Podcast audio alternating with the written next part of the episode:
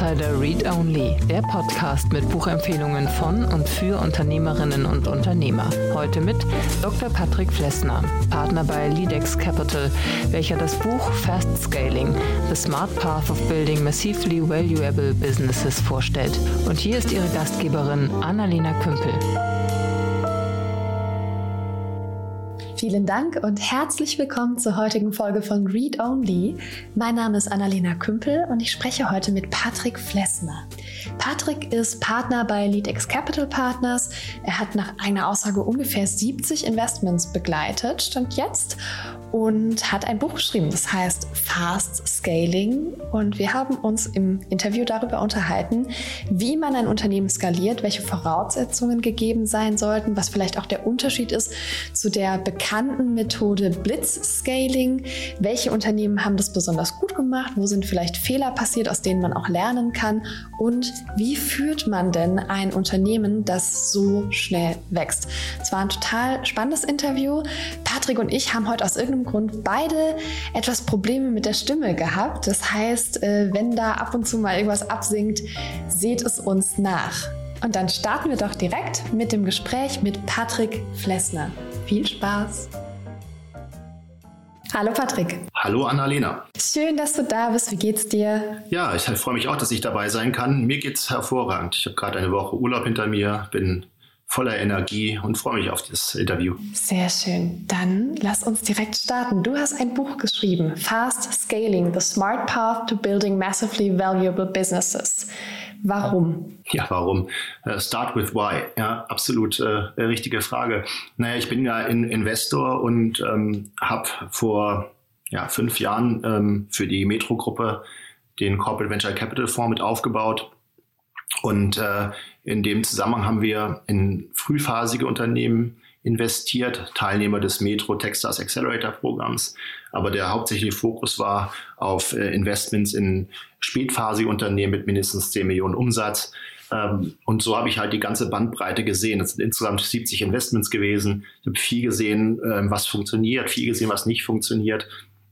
Und klar ist es natürlich als Aufgabe äh, eines Investors auch herauszufinden ähm, oder sage ich mal, äh, Patterns zu finden, was, was geht und was geht nicht, ähm, ähm, um, um das eigene Investment dann auch äh, zu verbessern, die eigenen Skills. Ähm, und dann ähm, sind mehr und mehr äh, Gründer immer auf mich zugekommen, haben gesagt, sie wollen eigentlich blitzscalen. Ja, ob ich das Buch gelesen hätte, das sei ja so toll.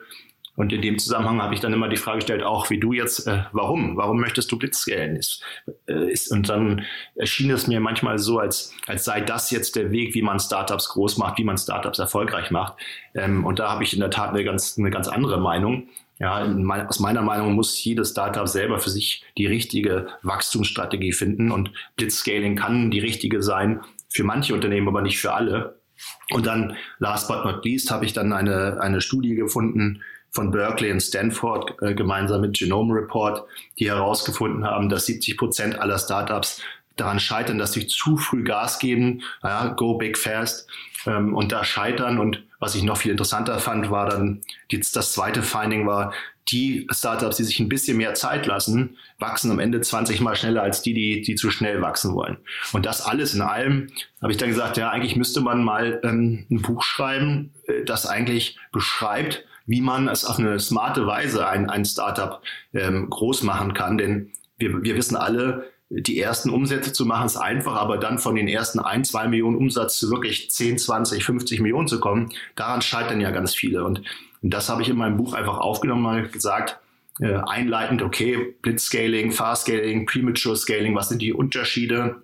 Und im Grunde gesagt, wenn der Markt äh, von dir nicht verlangt, ähm, dass du richtig schnell wachsen musst, nur einen Fokus auf deine Umsätze haben musst, dann ist es viel schlauer, erstmal ein solides, solides Fundament für das Wachstum zu schaffen. Ja, und, und dann, dann zu skalieren. Und das ist in dem, in dem Buch äh, beschrieben. Mhm. Lass uns mal dieses kurze Fundament, was du am Anfang deines Buches gelegt hast, hier auch legen. Blitzscaling, Fast Scaling, Premature, Premature Scaling ist eigentlich kein so schwieriges Wort. Aha. Was ist das?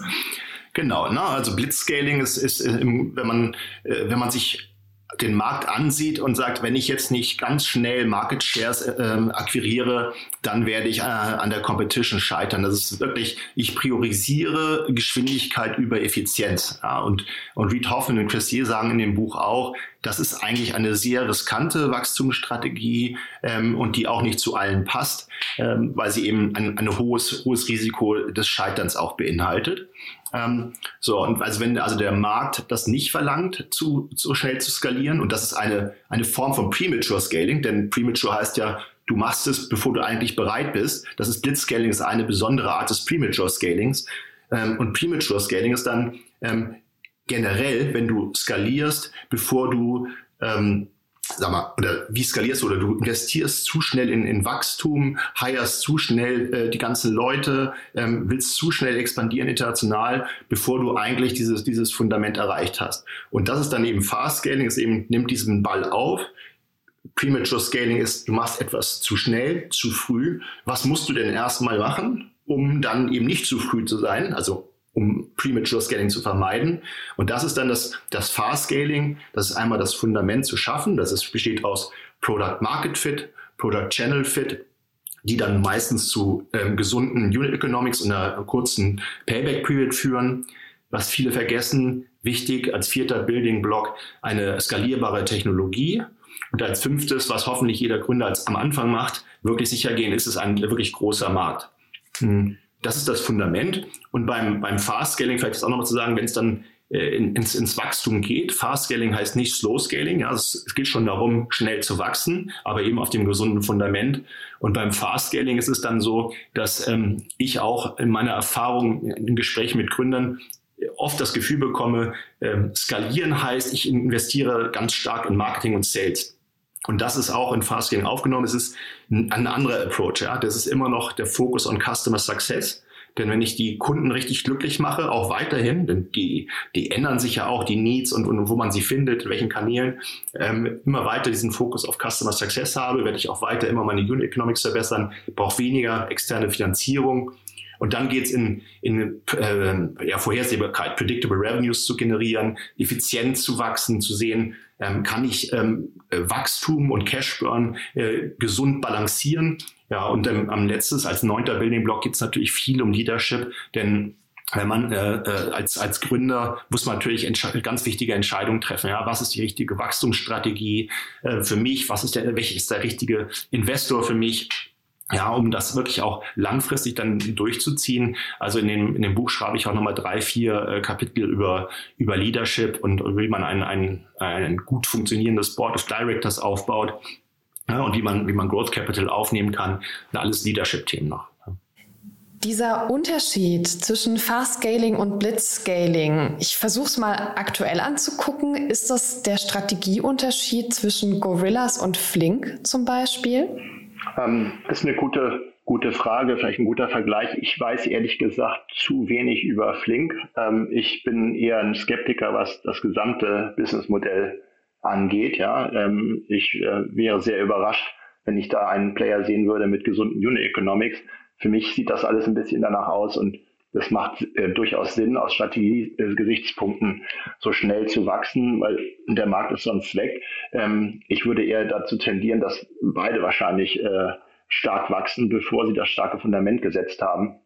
Aber ich, ich vergleiche das immer ähm, auch so, wenn du jetzt die äh, die E-Scooter nimmst, ja, wenn sich jetzt ein Unternehmen allein auf Hamburg fokussieren würde und sagen würde, wir probieren jetzt erstmal Hamburg aus, machen das alles ganz in Ruhe und finden äh, unser Businessmodell, die starken Unit Economics und dann gehen wir in den Rest äh, des Deutschlands und dann international, dann ist das äh, Gesamteuropa schon vergeben, ja. Und da glaube ich, in solchen Situationen ist es genau der Markt, der eigentlich ähm, verlangt, dass du schnell wächst und, und dass, dass äh, du die Investoren findest, die das dann auch mitgehen. Ähm, insofern bin ich auch kein Kritiker dieser Investition oder was die Investoren da machen, sondern es ist einfach dem Markt geschuldet. Ja, ähm, äh, anders ein gutes Beispiel hier Gymshark, ja, das ist auch ein Riesenunternehmen. Ja, und die haben eigentlich nie externes Geld aufnehmen können, weil die sich die Zeit gelassen haben, das Fundament erstmal zu bauen um dann zu wachsen. Und das Schöne für Gründer ist ja, wenn man äh, das Fast-Scaling betreibt oder betreiben kann, wenn der Markt es zulässt,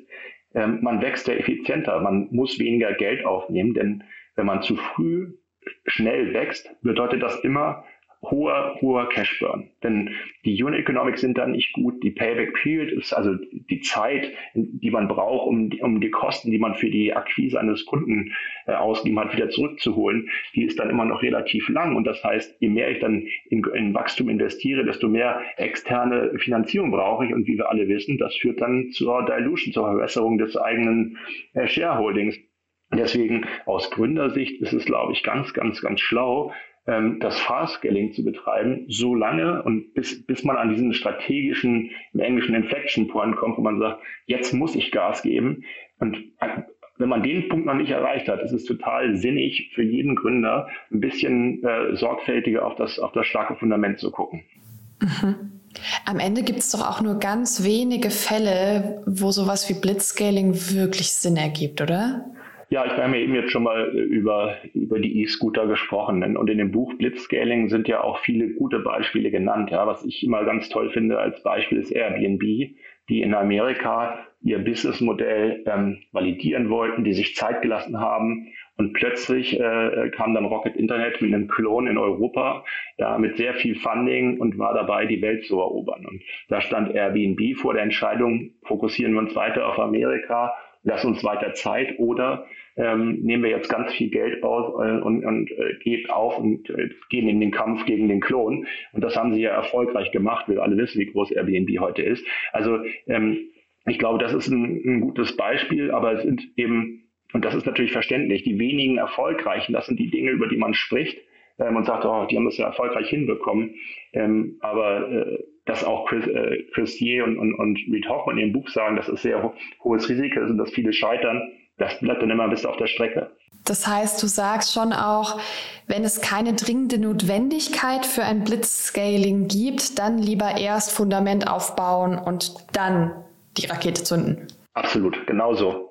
Gucken wir mal rein, was denn vorher alles passieren muss. Also du hast ja so ein paar Punkte schon genannt, aber ich glaube, es ist ganz schön, wenn wir uns das etwas tiefer angucken. Ähm, was ist denn so ein Zeichen, dass es losgehen kann als Startup mit dem Skalieren? Also es sind ja die wichtigsten Sachen erstmal ist, ist Product Market Fit und Product Channel Fit und wie ich vorhin schon sagte, das führt normalerweise zu guten Unit Economics. Warum ist das so? Wenn du Product Market Fit hast, dann verkaufst du ja etwas, ähm, was die Kunden brauchen. Das ist ein starker Need im Markt und du hast eine Lösung gefunden, die diesen Need dann auch ähm, äh, ähm, bedient, erfolgreich bedient. Ne? Das ist immer die Frage, wie misst du eigentlich Product Market Fit? Da gehe ich auch über in, in, dem Buch drauf ein. Für mich hat das viel mit den Kohorten zu tun, mit den Retention, äh, mit der Retention Rate der Kunden. Klar gibt es auch NPS und andere Dinge, auf die man schauen kann. Ja, aber wenn man das hat, dann ist erstmal so, der Kunde ist zufrieden. Wenn er zufrieden ist, hat er keinen Grund, woanders hinzugehen, ja, oder zu kündigen. Also es führt also zu einer langen Retention oder zum geringen Churn. Das äh, erhöht den Customer Lifetime Value. Wenn die Kunden zufrieden sind und du kommst mit anderen Produkten, ähm, kaufen sie vielleicht auch mehr von dir. Ja? Das kann also auch den, den Basket erhöhen. Ähm, all das führt zu einem hohen Customer Lifetime Value. Und dann der zweite Punkt, Product Channel Fit. Ja, Marc Andresen hat ja mal gesagt, Product uh, Market Fit is uh, all that matters. Ja, und das ist natürlich nicht der Fall und ich glaube, er meint das auch nicht so, sondern das eher provokant gesagt. Das ist das Allerwichtigste. Ja, aber du brauchst natürlich auch einen, einen Kanal zu den Kunden, der funktioniert. Und ich persönlich habe äh, viel auch in Hospitality-Industrie äh, reingeschaut und ähm, natürlich Restaurants. Und das sind also viele kleine Kunden. Und was ich da natürlich gesehen habe, ist ähm, manchmal ein gutes Beispiel Restaurateure, die kaufen selten digitale Lösungen, zumindest vor der Krise, einfach nur weil, weil jemand angerufen hat, ja, mit dem musste man viel sprechen. Und das sind natürlich extreme Kosten, wenn du Leute hast, die da von Restaurant zu Restaurant gehen. Ähm, und da führt es häufig dazu, dass die Customer Acquisition Cost viel zu hoch waren im Vergleich zu dem Customer Lifetime Value, denn Restaurateure, die Willingness to Pay war relativ gering. Ja, und deswegen war dieses Feed on the Street ein schlechter Kanal ähm, zu, zum Kunden. Und deswegen ist, ist der zweite Building Block dieser, dieser Product Channel Fit zu sagen, okay, ich muss Kanäle testen, ich muss den richtigen finden und wenn ich den richtigen habe, dann sind meine Customer Acquisition Costs auch, auch äh, gering. Ja, und dann hatte ich schon gesagt, das ist der dritte Building Block, das ist dann eben hoher Customer Lifetime Value, geringere Customer Acquisition Cost Und in der Regel führt das dann auch zu einer kurzen Payback-Period. Ja? Und wenn ich das sehe, dass ich da hinkomme, ja, dass, dass der Customer Lifetime Value in die richtige Richtung geht, dass die Customer Acquisition Kosten äh, zeigen, dass ich, dass ich wirklich auch den richtigen Kanal habe, ähm, dann ja, ähm, möchte ich noch einen weiteren Schritt gehen. Das habe ich leider auch ähm, in eigener Erfahrung mitbekommen. Ja, das ist, ähm, wenn ich mit Gründern spreche, ähm, würde ich sagen, neun von zehn sagen mir, ja, wir sind gerade auf dem Weg zu Microservices. Ähm, ähm, äh, weil wohl alle dann irgendwann erkennen, ähm, ich muss auch zusehen, dass meine Struktur, meine Technologie äh, mit dem Wachstum klarkommen kann. Und ich war involviert in ein Startup, das am Ende eineinhalb Jahre verloren hat, weil die Technologie nicht reif war, nicht mit dem, mit dem starken Wachstum umgehen konnte. Deswegen ist der vierte Building Block, bevor man nochmal Gas gibt, bin ich mir sicher, dass ich äh, kein Technical Debt habe oder nicht zu viel, dass meine meine äh, meine Technologie auch ähm, mit dem mit dem Wachstum umgehen kann. Deswegen also, ähm, Technology Scalability ist dann Make it a priority from day one ist so ein bisschen auch mein Motto. Ah, ja, und das fünfte haben wir schon angerissen. Der Markt leider Gottes glaube ich, dass viele Gründer am Anfang nicht genug äh, Arbeit äh, hereinstecken in den in den Punkt, äh, wie groß ist eigentlich der Markt. Ähm, auch hier, glaube ich, das teilen wahrscheinlich viele Investoren diese Erkenntnis, dass wir immer diese Slides sehen, Slide 3, riesengroße Blasen, 7 Milliarden Markt, 10 Milliarden Markt. Aber wenn man dann genauer reinschaut, ähm, ja, sind die, sind die Kunden klar segmentiert? Ist, ist, ist es klar, was ist unser, unser Key Target Customer? Wie sieht der aus? Wie viele gibt es davon? Ja, was würden die wohl im Monat, im Jahr dafür zahlen? Und dann wirklich so ein Bottom-up-Approach von TAM zusammen, zusammen und zu sehen, ist der Markt wirklich so groß? Weil es ist ja total schade, wenn Gründer ähm, sich da reinstürzen in dieses, in dieses Abenteuer und ich beneide jeden Gründer darum. Ich habe es ja selber nicht gemacht.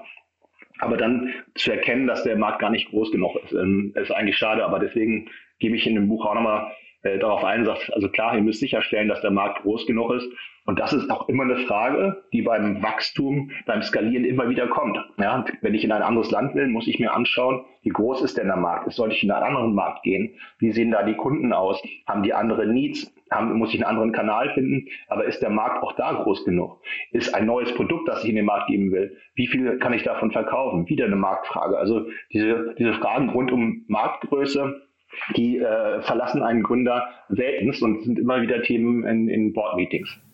Und die sind ja auch unglaublich schwierig. Also ab einem frühphasigen Businessplan, da habe ich ab und zu mit den Startups zu tun, sehe ich immer wieder, dass Marktzahlen so zu 80 Prozent mehr geraten sind, als dass die irgendeine Basis haben, weil die Leute gar nicht wissen, wo sie sie hernehmen sollen. Deswegen schauen wir da vielleicht noch mal rein. Und du hast gerade äh, drei wunderbare Abkürzungen genutzt, die wir einfach mal als Einstieg nehmen und erklären können, weil ich nicht glaube, dass alle HörerInnen sie kennen. Tam Sam Som. Was ist das? Mhm. Also TAM ist der, ist der Total Addressable Market. Ja? Also du könntest jetzt mal, wenn wir anfangen würden, du hast eine Lösung für, für Restaurants, sagen wir mal, machen wir es mal so, du hast eine Lösung für Restaurants, dann guckst du dir an, wie viele Restaurants gibt es weltweit ja, dann hast du die Anzahl der Restaurants und dann musst du dir überlegen, was kann ich ähm, von denen verlangen im Monat, am besten auf, auf äh, Gross-Margin-Ebene, aber gehen wir mal von Umsatz aus. Also wie viel Umsatz mache ich im Jahr mit einem dieser potenziellen Kunden? Und wenn ich das zusammen multipliziere, dann komme ich auf den Total Addressable Market. Nun ist, ist es so, ähm, Restaurants äh, sind nicht alle gleich. Ja? Du hast die McDonalds, du hast die großen Ketten und du hast den kleinen Luigi äh, an der Ecke. Ja? Und da musste ich natürlich fragen, für wen ist meine Lösung eigentlich geeignet? Ja? Und wenn es dann nur ein Teil des Marktes ist, nehmen wir mal für kleine Restaurants, dann wirst du mit deiner Lösung diese großen Ketten nicht erreichen. Also serviceable sind dann nur die kleinen Restaurants. Und wenn du dann in den kleinen Restaurants wieder schaust, ja, könnte es ja theoretisch sein, dass du sagst, okay, der Italiener braucht, der Grieche nicht. Das ist ein schlechtes Beispiel, aber so müsstest du weiter granular herausfinden, welche dieser Kunden kann ich denn wirklich ähm, adressieren. Und da gibt es ähm, äh, noch so Themen wie ähm, auch die Go-to-Market-Strategie spielt eine Rolle. Ja? Wenn, ich, wenn ich eine Lösung habe, ähm, zum Beispiel eine Plattform, wo ich brauche Supply und Demand und ich habe ähm, Demand vielleicht nur in den Großstädten, ja, dann, dann kannst du auch nur die Kunden berücksichtigen, die in den Großstädten sind, wenn nur die sind serviceable. Also wirklich die Frage, auch geografisch, ja, schön ist die Welt zu haben, aber erstmal vielleicht in den nächsten drei, vier Jahren ist es nur Deutschland oder ist es Deutschland oder Dach. Ja, wie viele davon sind dort? Denn nur die kann ich dann erreichen. Das ist der Serviceable Addressable Market. Das letzte ist dann der Serviceable Obtainable Market, von dem Markt, den ich theoretisch ähm, wirklich ähm, adressieren kann. Wie viel werde ich denn davon bekommen? Ne, wie viel kann ich da äh, erreichen? Hm. So, und jetzt, wenn du jetzt äh, von frühphasigen oder Seed-Phasen sprichst, ist natürlich das immer schwer zu sagen, weil du wenig Datenpunkte hast. Ja, dann glaube ich, äh, kannst du natürlich mit so Rules of Thumb arbeiten. Wenn du ein bisschen später äh, bist, dann hast du ja Anhaltspunkte. Ne? Du hast zum Beispiel eine Conversion Rate. Ja, wenn du jeden fünften, jeden fünften theoretisch äh, äh, akquirierbaren Kunden erreichst, dann hast du eine Conversion Rate von, von 20 Prozent und kannst vielleicht dadurch mit Fug und Recht annehmen, dass du von dem Serviceable Addressable Markt dann 20 Prozent auch wirklich ähm, erreichen kannst, dass du dann an, den Weg vom Serviceable Addressable Market zum Obtainable Market machen kannst. Hm, ja, und so werden, so werden vermeintlich große Märkte plötzlich sehr, sehr klein, wenn du es ganz granular und richtig machst. Ähm, denn am Ende, also vielleicht das noch, das fängt ja alles mit dem Kunden an. Du musst als erstes ganz klar definieren, wie sieht mein idealer Kunde aus. Denn nur die solltest du auch angehen. Denn wenn du Zeit auf anderen verbringst, ja, die sind, die im Zweifel werden die immer unzufrieden sein. Die werden wieder weglaufen, die werden ähm, kündigen und sind auch schwer zu akquirieren. Du hast also viele Touchpoints. Vielleicht hast du auch viele Service-Themen mit den Support-Themen. Das sind alles Kosten, die ähm, dein ganzes Businessmodell kaputt machen können. Deswegen ist es so wichtig, als erstes klar zu definieren, wer ist mein, mein Key Target Customer und von da aus die Marktgrößen zu berechnen. Mhm. Und wenn ich das richtig raushöre, dann verändern sich ja die Daten, die man selber hat. Also das Wissen, was man hat, wächst über den eigenen Markt. Das heißt, man muss sich klar machen, am Anfang arbeite ich mit Thesen über meinen Markt, die ich so gut wie möglich ausgearbeitet habe, aber der Markt wird sich immer weiterentwickeln in meinem, in meinem Businessplan. Also das ist kein statischer Bereich, wo ich sagen kann, so sieht ein Markt aus und ich muss da immer wieder drauf gucken und mich immer weiter an eine realistische Vorstellung rantasten und rantesten. Ja, genau. Du musst am Anfang natürlich ein bisschen mit Thesen arbeiten. Ne? Also ich glaube herauszufinden, wie viele deiner Kunden es gibt, in deinem relevanten Markt. Das sollte irgendwie möglich sein, zumindest annäherungsweise. Ja, und dann musst du natürlich eine hoffentlich realistische Annahme über über auch ähm, die Umsätze äh, machen, die du, die du mit den Kunden machen kannst.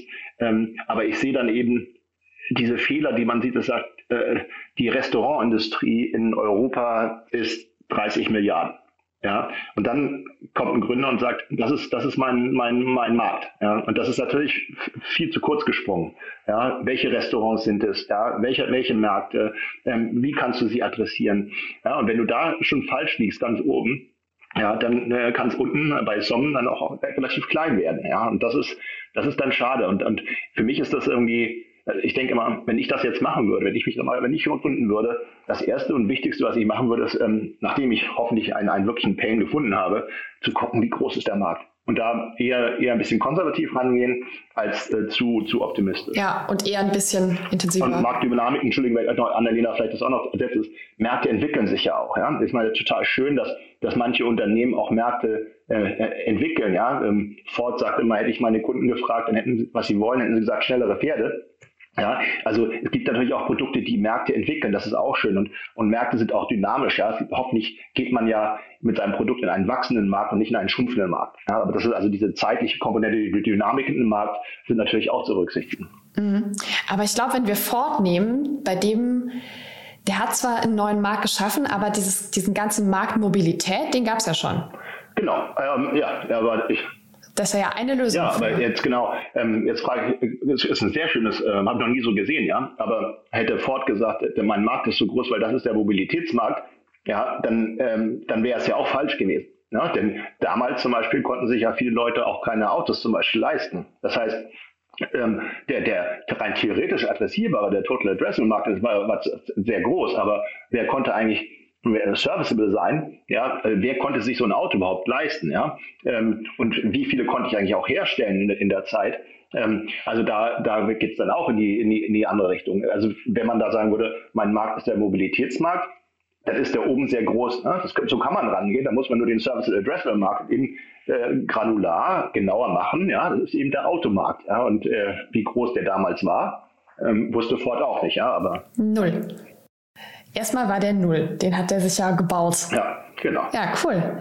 Wie ist es denn in Deutschland? Skalieren Startups hier eher zu früh oder zu spät? Ich habe das Pattern eigentlich, ähm, also wir haben äh, in Westeuropa investiert und sind auch äh, investiert in einige Unternehmen jetzt äh, global in Israel oder auch in Amerika. Ähm, ich habe ähm, da jetzt kein, kein, äh, keine Anhaltspunkte dafür, dass es in Deutschland äh, schlechter oder besser ist als anderswo, ehrlich gesagt. Aber vielleicht sind meine Datenpunkte da auch zu, zu gering. Ja. Es ist einfach hm, eher ne, so, so eine Studie von Berkeley und Stanford, die haben sich 3200 Startups angeguckt.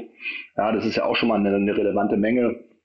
Ja, und, und das war für mich nochmal wichtig, dass sowas auch nochmal bestätigt, was mein eigener Eindruck ist von äh, den, dem, den Gründen fürs Scheitern und das Gründen für, für, für erfolgreiches Skalieren. Also ja, ich kann natürlich irgendwie auch nur eine gewisse Anzahl von Unternehmen anschauen.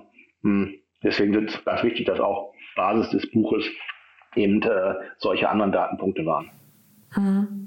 Wie ist es denn wenn man nicht auf seine Basis achtet. Es gibt ja diesen einen ganz bekannten Fi äh, Film, mhm. diesen einen ganz bekannten Fall in Deutschland von Movinga, die unglaublich schnell gewachsen sind und die zumindest sagen, dass alle Analysen zusammengebrochen sind daran, dass einfach die internen Prozesse noch nicht gestimmt haben, dass die Burn Rate zu hoch war und die mussten ja fast alle Märkte, in die sie expandiert waren, wieder zumachen, nachdem sich da die Investoren zusammengesetzt hatten und es einen riesen, riesen Skandal gab. Ähm, passiert sowas häufiger im Kleinen und man bekommt es einfach nicht mit, weil es noch keine so großen Ausmaße hat? Hm, das kann gut sein. Das kann gut sein, dass man das häufiger im, im Kleinen hat. Hm, aber jetzt in, in, dem Buch nenne ich natürlich auch andere, die extrem äh, viel, ähm, ja, äh, die, na, große Unternehmen, ne, die, die, die an, den, an diesen Themen gescheitert sind. Ähm, ich glaube schon, also wenn, ich kenne Movinga jetzt persönlich, habe ich die Zahlen nicht gesehen, ja. Ähm, aber wenn du, wenn du das nicht schaffst, im Kleinen zu klären, dass deine Unit Economics äh, funktionieren. Und da bei dem Punkt, glaube ich, habe ich äh, ein bisschen Bauchschmerzen beim Movinga. Wenn ich nur aus der Ferne drauf gucke, könnte ich mir vorstellen, dass das ein Problem war. Ähm, so, und dann kommst du ja genau in dieses Thema, dass du, mh, hm, äh, dass du sehr viel Geld ausgibst für Kunden, die am Ende das Geld nicht einspielen. Du wächst zwar, weil du immer wieder neue Kunden akquirierst, also die Topline geht, aber das sickert nicht nach unten durch, weil die Kunden entweder nicht wiederkommen ähm, oder die Marge, die bei dir hängen bleibt, zu gering ist. So, und dann kannst du natürlich über einen gewissen Zeitraum immer weiter wachsen. Und das sieht, äh, wenn du jetzt nur auf die, auf die äh, Umsätze guckst, sieht das ja erstmal beeindruckend aus. Ähm, aber das ist halt, halt irgendwie äh, sehr, sehr gefährlich, weil sobald du äh, nicht mehr das Backing deiner Investoren hast, die sagen, nochmal 30, nochmal 50 Millionen, weil wir dran glauben, dass du es langfristig hinbekommst, ja, dann, dann ähm, ist das Scheitern eigentlich äh, vorprogrammiert.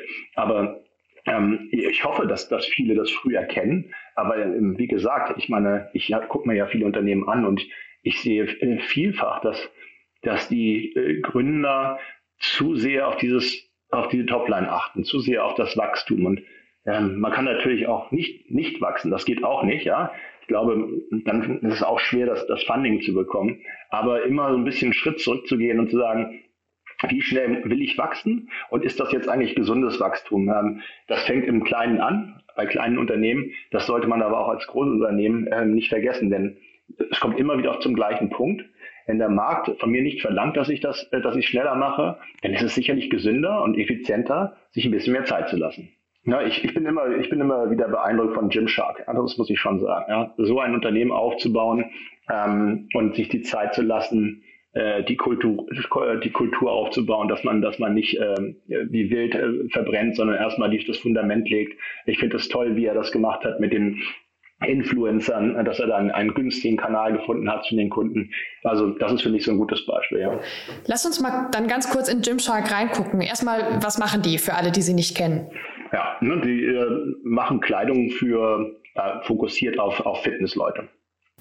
Ja, so, und das ist, das ist jetzt ein Markt, da gibt es schon ganz schön viel. Also da gibt es viele große Marken und viele kleine Marken. Und wie sind die auf diesen Markt raufgegangen und vor allem, wie sind die so extrem gewachsen?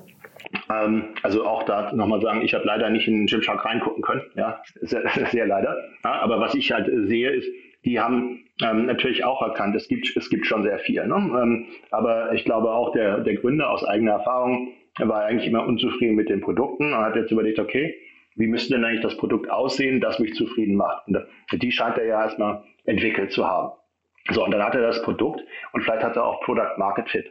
Ähm, dann also die Frage, wie komme ich denn jetzt eigentlich in diesen Riesenmarkt rein, der ja von allen anderen großen Playern eigentlich schon besetzt ist. Und er ist dann sehr über die, die Influencer-Schiene gegangen, hat sich halt Leute genommen, ähm, ganz bekannte äh, Fitness, Leute, die dann seine Kleidung getragen haben. Und so hat er halt dann über Word of Mouth ähm, das hinbekommen, dass Leute auf Gymshark aufmerksam geworden sind ähm, und hat dann äh, seine Marke so in den, in, in den, ähm, in den Markt bringen können. Ja, dann hat er ein gutes Produkt und einen schlauen Kanal. Ja, da stimmen dann auch die Unit Economics und wenn die Unit Economics stimmen, ja, in seinem Fall war es sogar so, dass er eben noch nicht mal externes Finanzierung aufnehmen musste. Hm. Also insgesamt dieses Thema Product Market Fit aus eigener Erfahrung, ja, viel getestet, gemacht, gefunden, Product Market ist da. So, wie kriege ich Product Channel Fit hin? Sehr schlau gemacht, sehr intelligent. Zu diesem Zeitpunkt führt zu guten Unit Economics, wenig Finanzierungsbedarf ist gut. Das Technologiethema ist da wahrscheinlich sag mal, jetzt nicht so, nicht so ähm, äh, wichtig wie, wie bei einer SaaS-Lösung, ähm, anderen Plattformen, aber sicherlich auch wichtig. Ja, und der Markt ist halt riesengroß. Sind, da sind wir uns einig, ja. Ein, ein Riesenmarkt und den er jetzt auch bespielen kann. Mhm. Bei so einem Produkt zum Anfassen sind es ja die Lieferketten, die hier, glaube ich, die Technologie ersetzen. Wenn du keine skalierbare Lieferkette hast, dann kannst du vorne so viel skalieren, wie du willst, dann genau. kommt halt kein Produkt an. Ne? Ja, solltest kein Bottleneck haben oder zumindest wissen, wo dein Bottleneck ist, ja. Ja, um es dann auch zu beheben. Ja. Spannend. Du hast ja in deinem Buch auch über Führung geschrieben. Und ich glaube, es ist was sehr Besonderes, eine Organisation aufzubauen, die sehr schnell wächst und wachsen soll. Ich höre schon von GründerInnen, die ja, noch so in der Anfangsphase moderat wachsen und dann sind die plötzlich 15 Leute und merken, äh, im letzten halben Jahr ist ganz schön was passiert, ich muss hier irgendwas mit meiner Führung machen. Und wenn so eine Organisation skaliert, geht das ja ab einem gewissen Zeitpunkt noch viel, viel schneller, dass auch Menschen in die Organisation dazukommen. Wie handelt man das? Ähm, ich glaube, das Thema Mensch ist sogar ganz, ganz wichtig, auch nachher beim Skalieren, also beim Fast Scaling ist es nochmal, ähm, ist es ja eins, wenn du einen mit guten Annahmen hinterlegten Growth Business Plan hinlegst. Das andere ist, ähm, finde ich auch die Ressourcen, die das dann am Ende äh, umsetzen können, also Execution.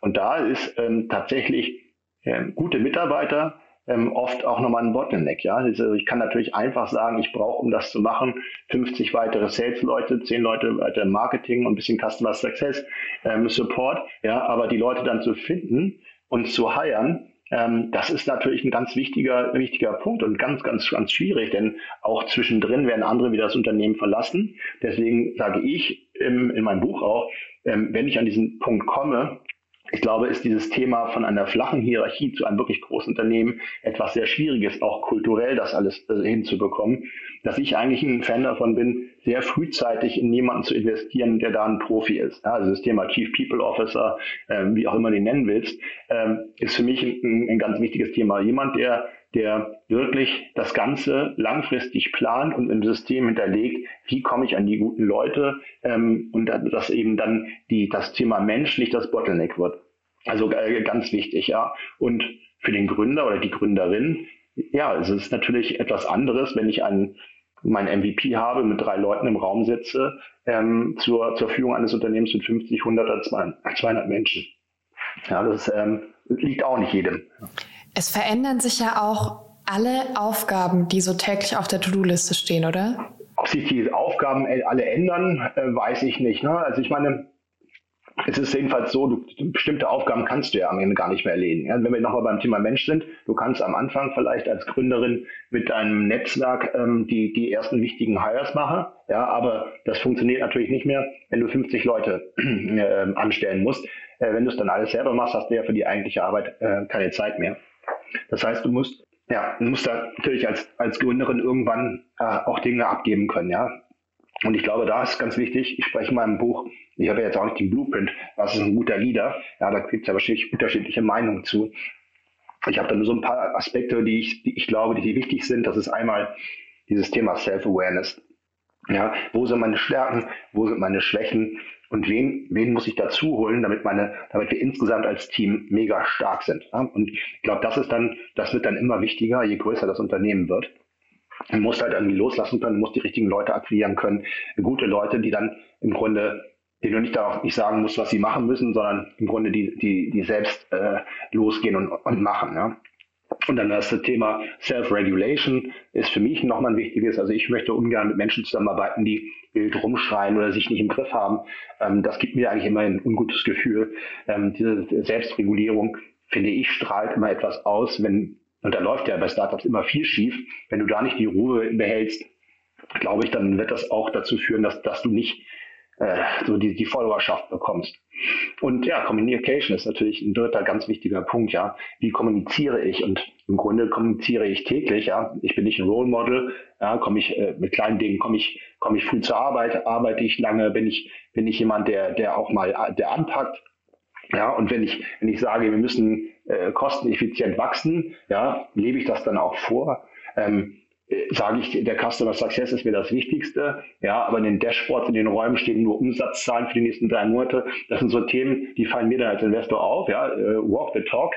Ist er, ist er wirklich das, ähm, das Vorbild für, für die Mitarbeiter? Lebt er diese Kultur, die er mir jetzt hier erzählt? Ähm, also Communication ist, glaube ich, auch ganz wichtig, um, um dann die richtigen Leute zu bekommen, dieses starke Team aufzubauen. Denn ohne das starke Team wird es wahrscheinlich äh, selten zu einem großen Erfolg werden. Mhm. Sag mal, woher wissen GründerInnen eigentlich, wenn sie wachsen, wie die Strukturen aussehen, die sie aufbauen müssen? Das ist ja nichts, was man so natürlich wüsste. Und ich hätte jetzt spontan keine Ahnung.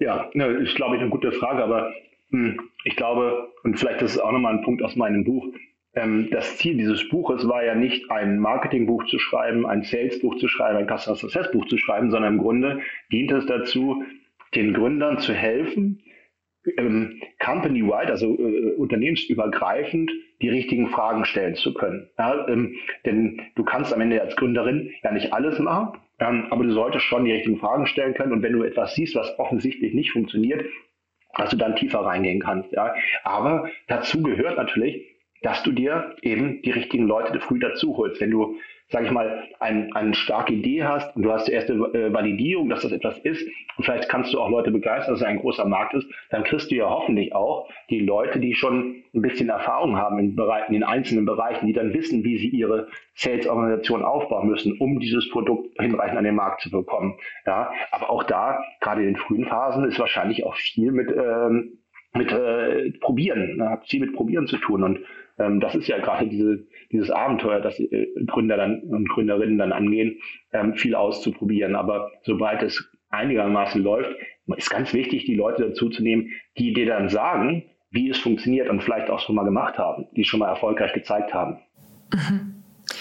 Ich habe noch eine Frage zum, zum, zum Buch und auch zu dir. Die erste Sache, die mich interessiert, wenn man so ein Buch schreibt, wie groß ist eigentlich die Zielgruppe dafür?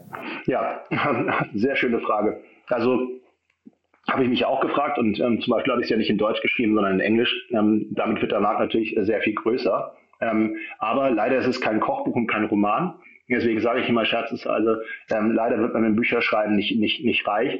Hm, das war nicht das Ziel des Buchs, sondern es war wirklich darum, äh, da, dafür gedacht, versuchen sogar zu versuchen, weltweit Gründer zu erreichen und denen zu helfen, die richtigen Fragen zu stellen und eben nicht durch dieses Growth Valley of Death äh, gehen zu müssen und dann zu scheitern.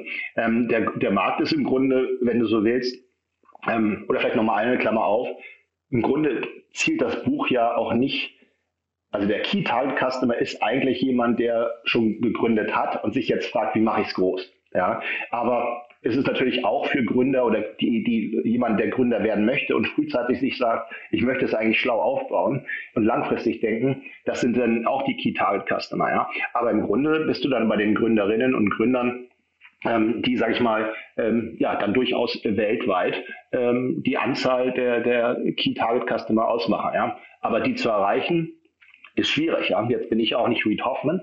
Ja, und ähm, deswegen sind auch solche äh, Gelegenheiten wie mit dir heute, Annalena, natürlich ganz toll. Denn wie gesagt, das, das Ziel war nie, mit dem Buch Geld zu verdienen, sondern Gründer zu erreichen.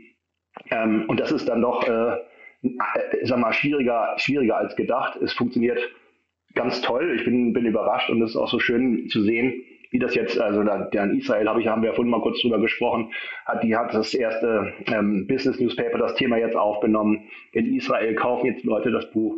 Das sind einfach, muss ich sagen, äh, tolle, äh, tolle Dinge, die ich sehe. Und dann das Beste ist eigentlich das Feedback von Gründern. Ja, das kommt dann halt doch schon immer rein. Und äh, zuletzt jemand aus Polen, der sagte, ah, das ist genau das, was ich brauchte. Das hilft mir jetzt bei der Entscheidungsfindung. Ähm, jetzt weiß ich, wie ich da rangehen soll. Und sag mir bitte Bescheid, wenn du dein zweites Buch schreibst. Ja, da musste ich lachen. Ich glaube nicht, dass ich äh, kurz bevor stehe, nochmal ein Buch zu schreiben, denn den Aufwand habe ich völlig unterschätzt. Ja. Wie lange hast du gebraucht? Ja, ich habe ähm, am Ende ein Jahr gebraucht. Ne? Ich habe am 15. März 2020, also direkt bei der Pandemie gesagt, ich mache das jetzt. Ähm, ja, und dann habe ich am 15. März ähm, 21 veröffentlicht, also insgesamt ein Jahr. Und ähm, ja, ich musste ja auch lernen, wie schreibe ich ein Buch, habe mich damit befasst. Aber, und das war das erste tolle Gefühl, war halt da, als das Buch einmal geschrieben war, der erste Entwurf. Und als ich ihn dann gelesen habe, war mir klar, das ist noch ein langer Weg. Ja, viel, viele Wiederholungen, ähm, viel nicht zum Punkt. Ähm, und das war auch eins meiner Ziele, schon eine Art deutsches Buch zu schreiben. Also man kann ja Sachen auch auf 600 Seiten schreiben, aber ich hatte mir schon vorgenommen, äh, das to the point zu machen und mich aufs Wesentliche zu konzentrieren. Äh, das ist zum Beispiel etwas, was mich an amerikanischen Büchern häufig stört. Hm. So, und dann, es musste natürlich gut sein und dann die Überarbeitung, das hat, hat extrem lange gedauert einfach, dass, dass ich am Ende zufrieden war. Dann habe ich noch eine zweite Frage. Ähm, du hast ja dieses Buch geschrieben. Du hast es vorhin auch schon angesprochen, warum gründest du eigentlich selber kein Unternehmen und ziehst es groß? Weil wenn du ein Buch darüber schreiben kannst, weißt du doch zumindest theoretisch, wie es funktioniert, oder? Ja, ich hoffe, dass viele Investoren wissen, wie, wie, wie es geht, ja, und trotzdem nicht gründen.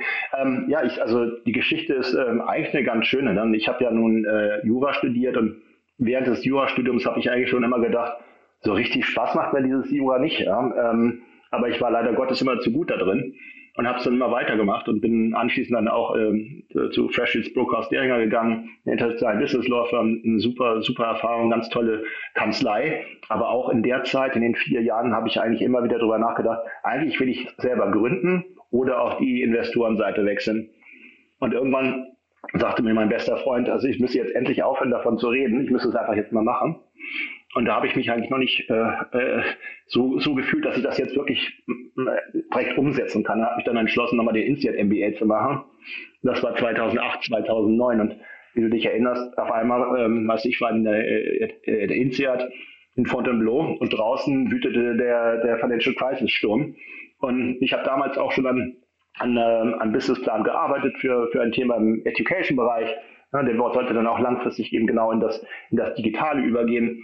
Ähm, aber da war keine, kein Geld zu finden zu dem Zeitpunkt. Und auch für, für mich auf die, direkt auf die Investorenseite zu gehen, war, war, da, war da schwierig. Ja. Und irgendwann, ich habe jetzt vier Kinder, ja, ähm, ist es, ist es glaube ich, auch, ähm, also ich fühl, fühle nicht mehr diesen Drang, den ich früher hatte, sondern bin eigentlich total glücklich mit der Investoren, äh, Rolle, denn im Grunde kann ich ja Entrepreneurship und, in, und das, was ich auch Transaktions, äh, das Transaktionsgeschäft äh, verstehe ich ja auch.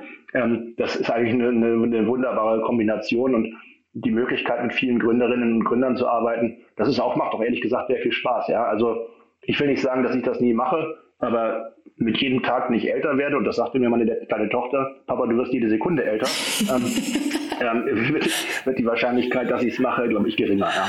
ja. Okay, dann frage ich zum Abschluss noch nach einem Tipp für unsere HörerInnen, wenn es um das Thema Skalieren geht. Ja, Tipp, für, ich würde immer sagen, also was ich mal anders an, angefangen, äh, wenn ich über das Buch spreche, manche, manche Gründer sagen, ich habe keine Zeit, Bücher zu lesen. Ja, das ist schon mal, glaube ich, würde ich sagen, äh, der falsche Ansatz.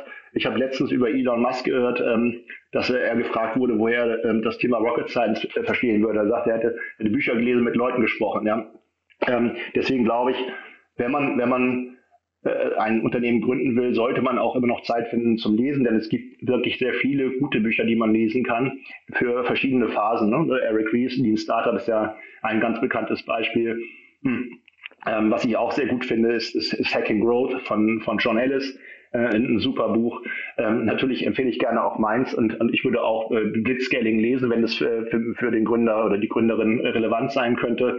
Also ich glaube, mein Tipp wäre, sich ruhig mit solchen Sachen auseinanderzusetzen, denn man lernt ja davon, was andere schon gelernt haben. Ja, und das, glaube ich, beschleunigt das eigene äh, Lernen sehr stark. Das Zweite ist äh, meines Erachtens, dass man sich mit guten Leuten umgeben muss, ja? sowohl auf Investoren oder als Angel-Investoren, ähm, dass die richtigen Leute dazu genommen werden, die auch persönlich passen und ähm, nicht nur wegen der äh, angenehmen Bewertung, sondern nur sagt, die, von denen kann ich lernen, äh, da nehme ich viel mit, die bringen mich auch zum nächsten Milestone. Ähm, das ist, glaube ich, auch nochmal was ganz Wichtiges. Also äh, ja, ähm, lifelong learning ja, ähm, ist, ist, ist, Teil, ist immer Teil des Lebens. Und das würde ich als Gründer auch, auch so beherzigen. Ja. Sehr schön. Also immer schön Read-Only hören. Hier gibt es ganz viele Buchtipps. Absolut. Patrick, vielen, vielen Dank für deine Zeit und für deinen Input zu deinem Buch. Herzlichen Dank, hat riesen Spaß gemacht, Annalena. Vielen Dank. Hab noch einen schönen Tag. Bis dann. Ja, ciao.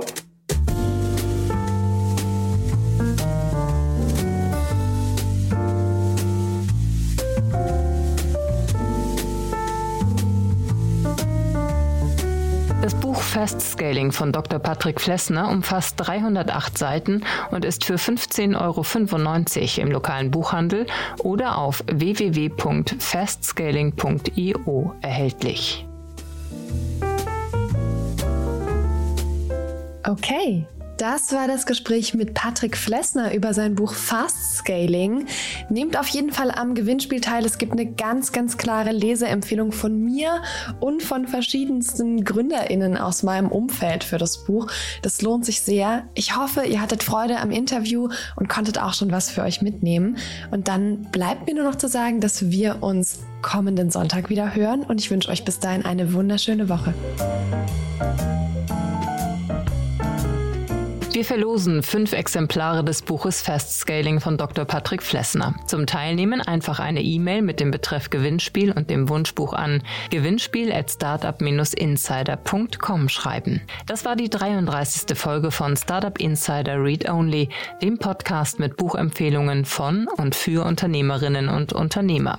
Nächste Woche zu Gast Dr. Gerhard Paas, Diplom-Mathematiker mit Promotion in Makroökonomie an der Uni Bonn, welcher das Buch Künstliche Intelligenz. Was steckt hinter der Technologie der Zukunft vorstellt. Alle weiteren Informationen zu diesem und allen weiteren Podcasts von Startup Insider erhält man auf www.startupinsider.de.